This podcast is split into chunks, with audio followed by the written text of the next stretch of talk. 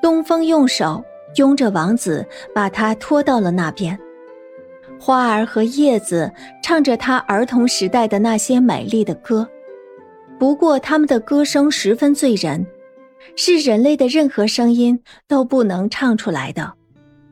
生长在这里的是棕榈树呢，还是巨大的水草？王子从来没有见过这么清新和巨大的树。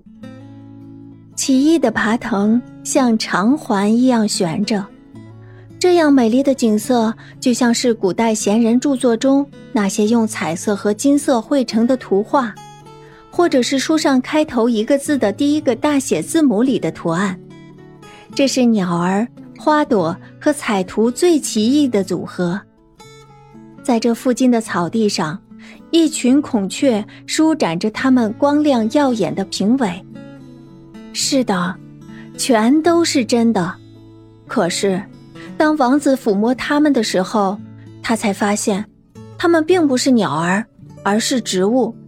它们是大酸蘑，这酸蘑长得亮晶晶的，就像是美丽的孔雀屏。狮子和老虎。像灵敏的猫，在散发着橄榄花香味儿的绿树丛间跳着，它们都是驯顺的。野斑鸠像是最美丽的珍珠，闪闪发光，用它的双翅拍打着狮子的条毛。平时很胆怯怕人的羚羊站在一旁，点着头，好像也想和他们一起玩。极乐园的仙女来了。她的衣裳像太阳一样闪着亮光，她的面庞温柔，正如一位母亲为自己的婴儿感到幸福时的样子。她十分年轻漂亮，还有许多极美丽的姑娘跟在她的身后，每人头发上都缀着一颗亮闪闪的星儿。东风把凤凰鸟那张啄出字的叶子递给她。他的眼睛射出欢乐的光芒，他牵着王子的手，把他领进宫里。宫壁上面的颜色像是阳光中的郁金香，天花板就是一朵巨大的闪着光的花。朝他望得越久，他的花萼便显得越发深远。王子走到窗前，从一扇窗子望了出去，他看到了枝善恶树和蛇。亚当和夏娃站在一起，他们不是被放逐了吗？他问道。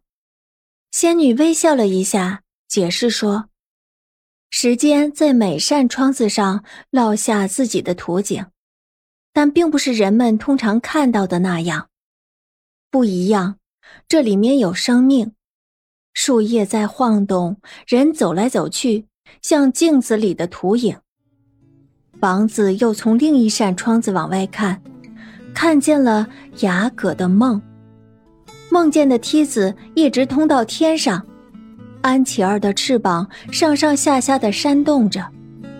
是啊，这个世界上发生过的事儿，都在玻璃窗子里活动着。这样精致的图画，只能用时间唠嗑。